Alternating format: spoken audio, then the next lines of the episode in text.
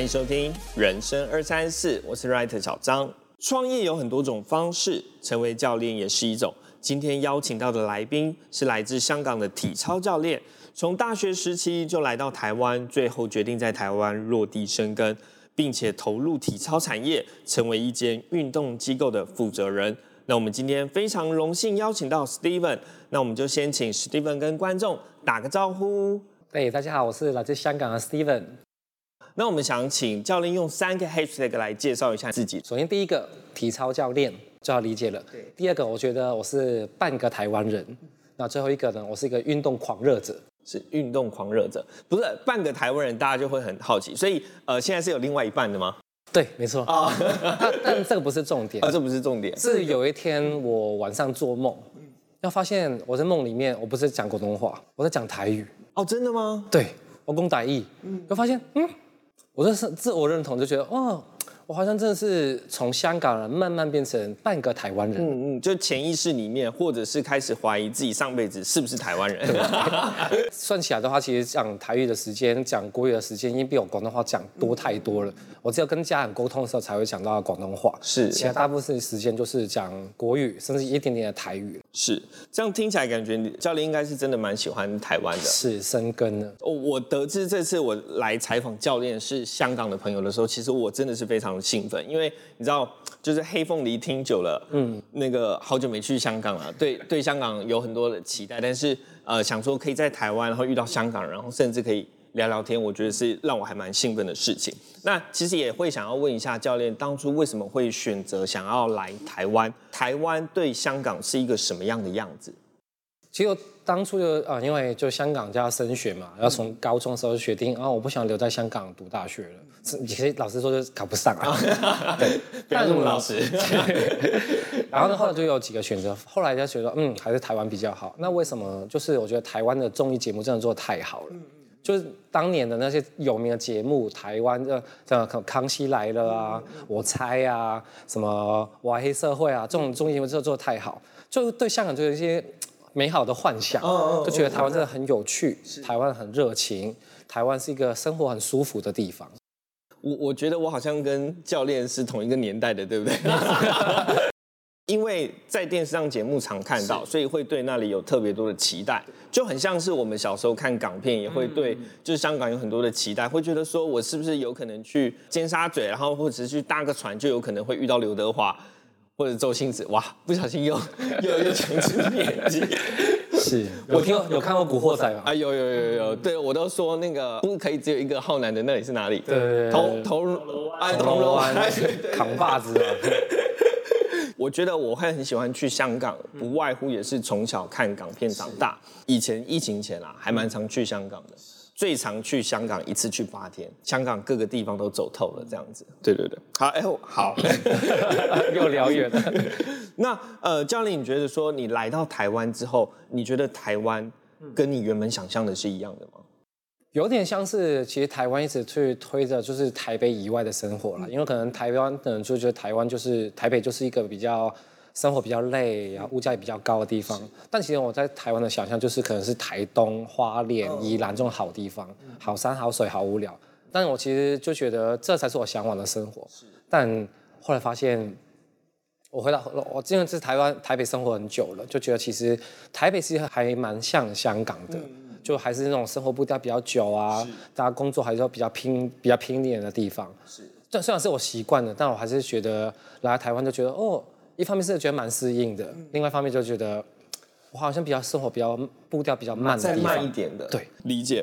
那教练是体操教练嘛？那是什么原因让你在台湾的时候去选择体操？其实呃，我小时候不是体操出身的，做我是中途出家。那怎么说？就是我在大学的时候，师范大学刚好学校里面有体操馆。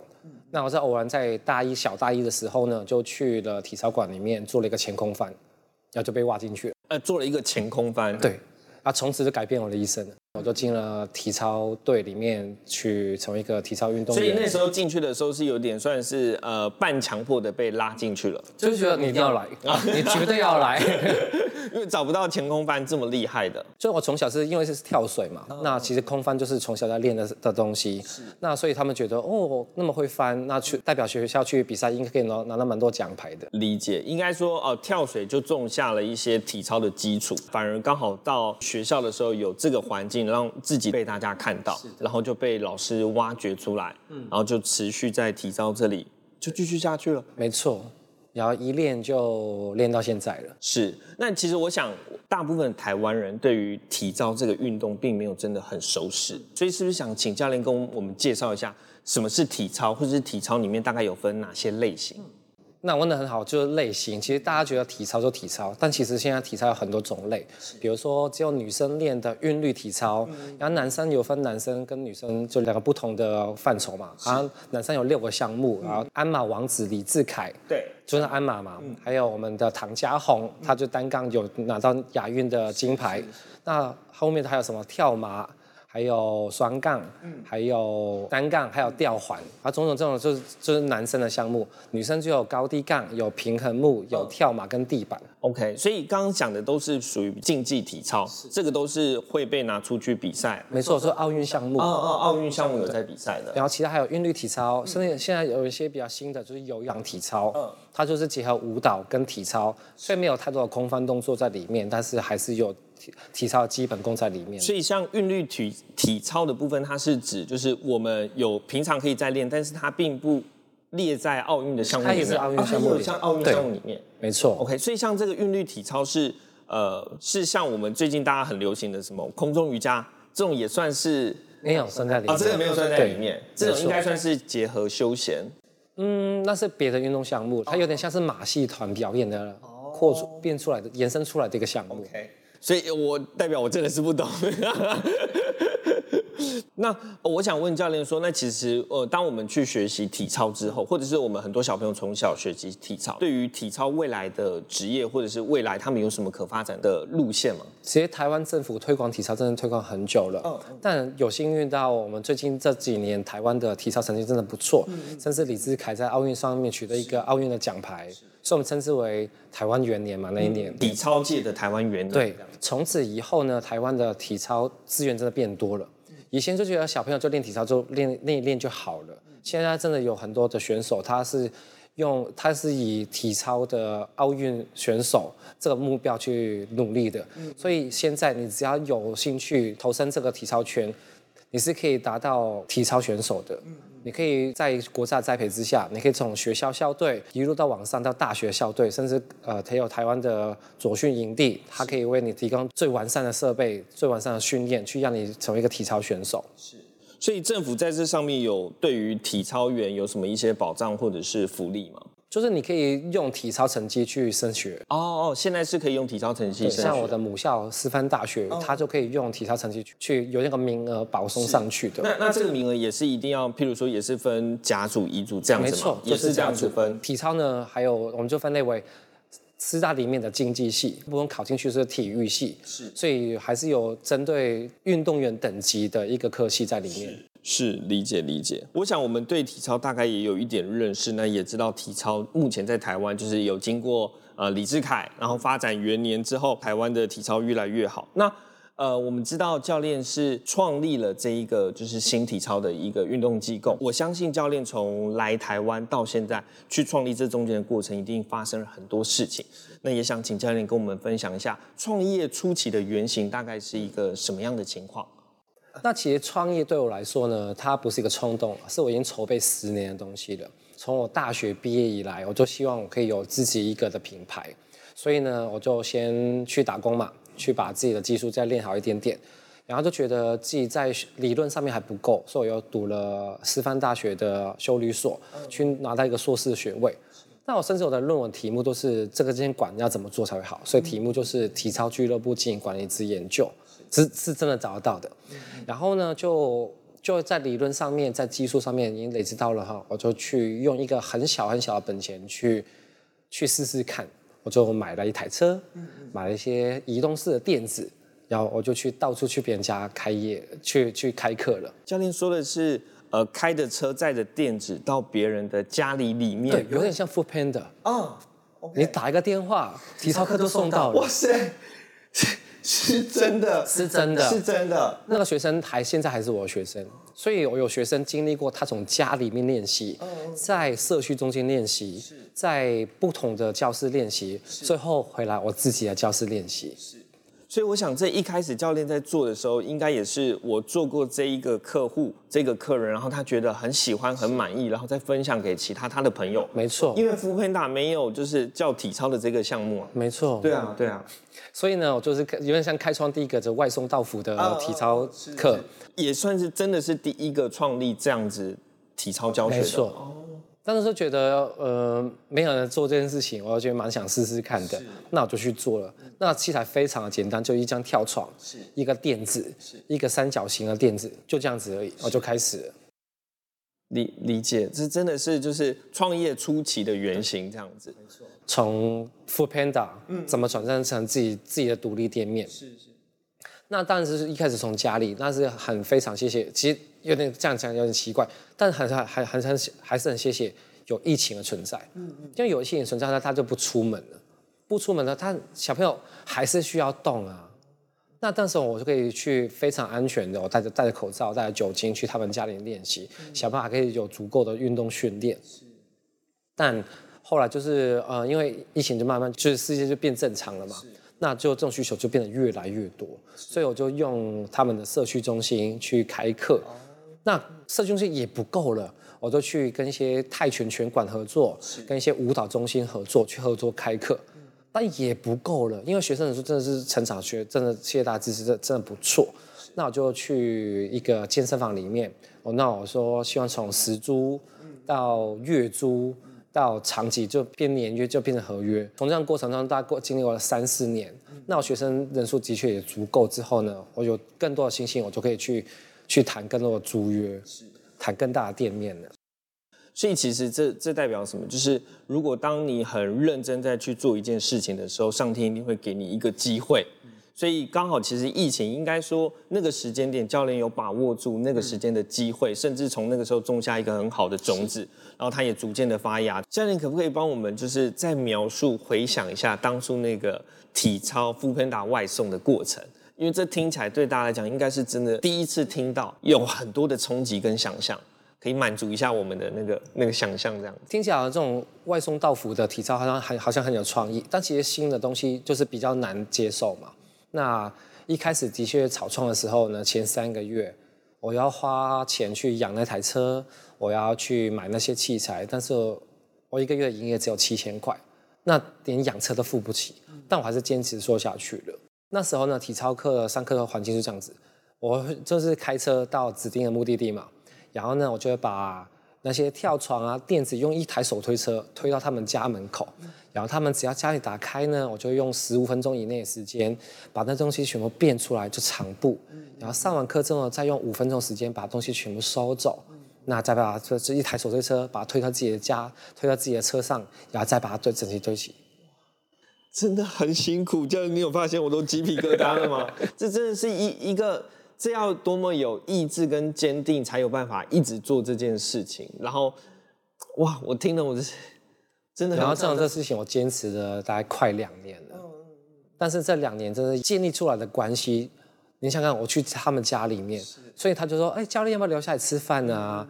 啊，我准备一些菜给你。”他知道我在一个人在香港到台湾，其实吃的都都不好嘛。他说是不是很想很少去吃什么家常菜？他就会多备哦。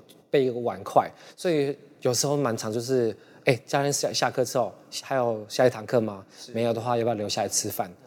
就是这种感情是吃饭，然后像坐在同一个餐桌里面，那小朋友下课之后说，哎，要帮去帮教练盛个饭啊，那说要帮教练去，然后今天过来，我帮你多准备一道菜，啊，就是这种感情是真的是吃饭啊聊天聊出来的。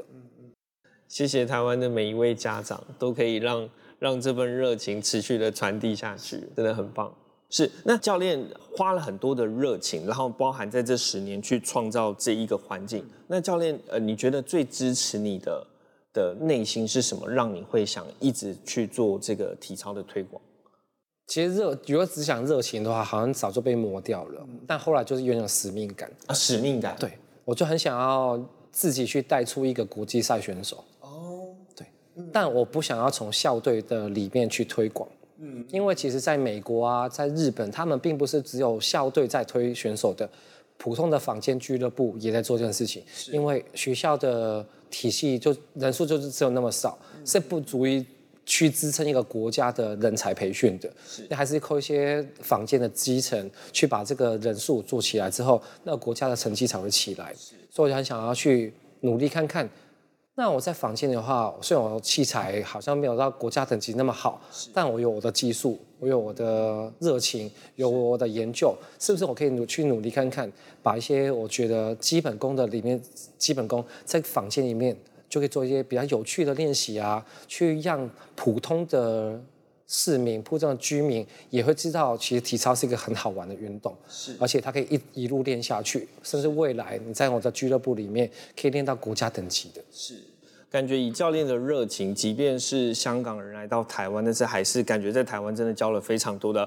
好朋友对不对？我看跟不管是学生的家长，或者是真的跟学生，我前两天有先来看教练在就是教导的过程，我发现教练跟学生的互动也真的是非常的良好。除了良好之外，可能是我甚至觉得说教练可能不是只是单单在于学生的体育竞技，甚至是学生的品格品性。感觉都是教练真的是有在教导的，因为如果真的是长期跟着我的孩子，他一个礼拜至少可能两来个两次，那一次可能一两个小时。那他从两岁跟我跟到现在六七岁的，老实说，真是已经有点像是不只是朋友的陪伴了，有点像他长辈、他的叔叔、他的家人那种感觉的。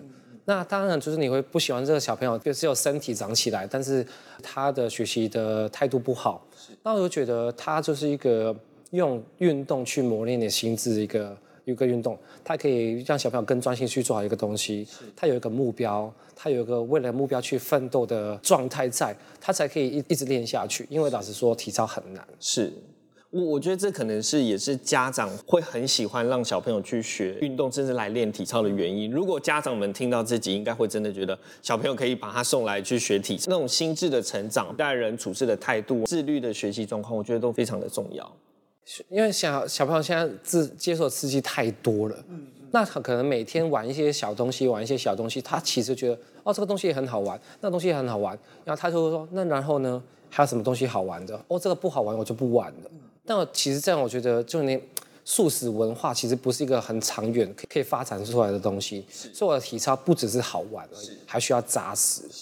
理解，我进来的时候也有发现说，哎，门口也是有那个祝贺，所以教练这个体操馆应该是开立不久。是对。那教练，当你的招牌被挂上去的那一刻，就是螺丝拴紧的那一刻，你有没有跟你的招牌来一些对话？你有跟他讲了什么吗？有没有跟他说，兄弟啊，之后就可能。靠你了，你在外面让我有一个招牌被大家看见，那我也会在里面去帮你维护好，让你不会被拆掉之类的。它有点像是真的是孩子出生的感觉，因为毕竟也筹备十年这么久了嘛。基本上这个东西就是我就是校长兼壮壮中嘛，那就什么东西还我要参与到 logo 的设计，一手一脚去把它建立出来，那就会觉得等了那么久，品牌从设计从理念。到选颜色，到买电子，去采购那些器材，那就是理想中的样子，终于出来了。那不只是想象的，会有这种觉得买东西很快，画东西很快，但它真的长出来的时候，就觉得回想那些那些学生从两岁一路跟我跟到六岁的时候，你会觉得嗯。是我把它去培养出来的，这个品牌也是有点像是堆积木，把它堆成这个样子，所以觉得哦，这这块拼图也拼上去的感觉，那个就是那个招牌，就是那个像拼图，终于盖上去，然后有个完整的面貌在我眼面前，而且是完全符合我心目中的想象的，是，就会觉得嗯，原来是这种感觉啊，这真的是一种感动，听得出来，教练真的是经历等待了很久，就是蹲了很久，终于就是跳起来，有被大家看到的感觉。我进来的时候，我也觉得说，哎，真的是有一个很棒的空间，然后也是一个地区，然后社区型，然后每一个小朋友跟教练都有真实的互动感。那我想这些东西是骗不了人的。好像我们这个时候先采访到了。那其实也想问教练说，呃呃，开业到现在遇到最大的困难，因为店也开了，那。我相信开店的过程中一定有很多的的的困难或问题，比如说可能是呃资金啊、客源啊，或者是一些呃国家的政策，或者是甚至是专业能力。教练，你觉得这中间最大的困难是什么？是场地取得真的不容易，场地取得不容易，真的不容易，是因为要有一个空间可以去做这样的运动，大部分都不给做。呃，不是不给做，嗯，是这个挑高的地方很难取得。因为我们是场地需要摆放那跳床，而且是你在租金预算里面可以允许的情况之下，你真的是非常能够难去取得。最大的困难还是需要一点天时地利人和，真的要有找到这个这个环境才有办法去开立。我想教练啊，已经是以一个创业过来的，因为也也蹲了十年，真的是开立了一间自己的店。那可不可以跟我们的观众朋友分享一下，如果真的也有想创业的朋友，有没有什么？地方是想要提点他们的，因为我真的是从一个教练最基层的教练，然后慢慢到现在这一个机构的负责人。老实说，当初创业的我跟我的朋友都把这件事情想得太简单了，那以为只要教得好，那生意就会不错。但一个从教练从变成一个负责人当中需要学习的技术，真的差太多了。当当初当教练的时候，只会想着怎样把一个动作教好，怎样可以把一个学生带出一些成绩出来，那种压力是不一样的。那但教的好，不代表你有客人，不代表你有生意。但是如果你要当教老板的话，你怎样把你的东西推广出去，那就是行销嘛。那你不能可不可能只有一个人去教嘛？你一定要有伙伴。你怎样去建立你自己的团队啊？人力资源管理，特别是在运动产业这种劳力密集的行业里面，你需要去建立自己的团队。那是你薪水付的比别人高吗？还是你真的有那么有才华？你就那么有领导能能力吗？还是就是因为你有掌握到关键的人才，你身边的好朋友就会去支持你？你有共同信仰、共同理理理理想、共同梦想的伙伴一起去陪你去闯吗？是那再就是会员管理，那你是不是个有趣的人？那你的有趣，别人买不买单？那你买单的话，愿愿不愿意就是一直去帮帮你去支持你？那就是客户。那我像我觉得我很幸运，因为我身边都遇到一些很好很好的客户。现现在讲客户有点对他们就觉得不能这样子形容他们，就是我不知不觉把我的学生变成我的家人。他们就是每天每个礼拜这样陪伴着我的生活。是我不自觉的把我的会员顾得很好，但是他老实说，你付出的时间跟你跟你相家人相处时是一样的，你有这种心理准备了吗？你真的有有决心把你的客户、把你的家人照顾得那么好吗？那如果只是想要打开门做生意，就是呃，学生来了就上课，学生下课了就离开的话，那我觉得。你没有没有经营好一个教室，虽然这个叫教室，但是我跟我的论文题目一样，这是一个俱乐部经营管理。俱乐部就是一群有同好，把他们经营到可以聚在一起的话，你是把他当朋友在经营，你是把他们当这个同乐会在经营，你都去好好去思考的。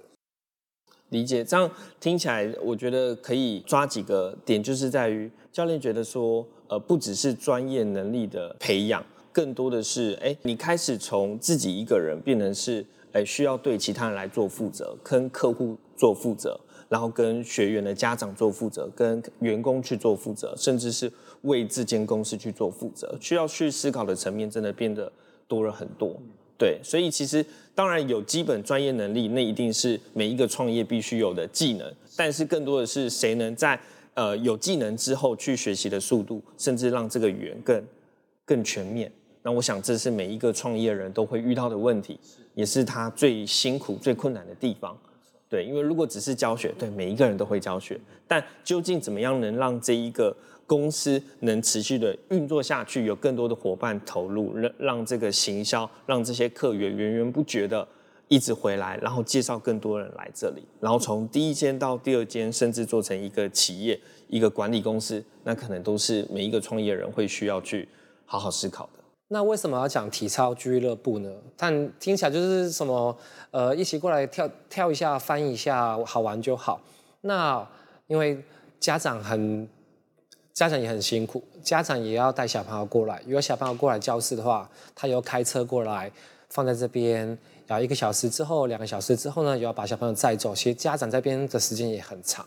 那如果家长就只是过来过过来这边，嗯，放着就好，划个手机，喝杯咖啡，看个书就走了，我就觉得很浪费这这段时间。所以呢，我们的教室里面又有空中瑜伽，又有泰拳课，甚至我会。平常呢，在下课之后呢，我会办一些同乐会啊，就比如说一起去烤个肉，一起吃个饭，甚至有时简单时候准备一些呃外送到府的东西，呃，比如说披萨啊、炸鸡东西，跟家长一起吃个饭。我很想要就是跟家长一起聚餐，甚至我们最好玩的是有一天我们去跟家人一起去露营，那我甚至把其他体操的垫子也带过去了，所以有点像是我们的教室呢。就是地训练这样子，哎，对，有地地训练，所以我们的情谊就是在训练上面，在下课之后聊天，甚至我们一起去安排一起去出门玩，一起吃饭的话，大家因为这个体操的一堂课而聚在一起，然后我们珍惜聚在一起的时间，家长的小朋友也成为同学之后呢，爸妈也会成为朋友。节目也到了最后，也想问问 Steven 说，在创业的过程中，我们可能会做错很多事情，甚至是失败很多次。那有什么事是你觉得你在创业的过程中，你觉得你做对了，也是让你坚持下去成功的原因？那刚才有讲到，就一定会遇到很多失败。今天没有分享到太多失败，但其实看合约里面的失败，跟不同、跟错误的合作对象的失败。跟器材厂商，你的学生也会有，有时候你教学也是不符合他们的期待，也会有失败。但我我开始的早，我失败的也早，那我觉得早点失败是一件好事啊。但你失败早点失败，但是你还是坚持做下去，那都是你以后成长的养分。所以你要珍惜你可以失败的时间，早点把这些可以接受的失败把它扛下来，以后你的成长才可以更扎实一点。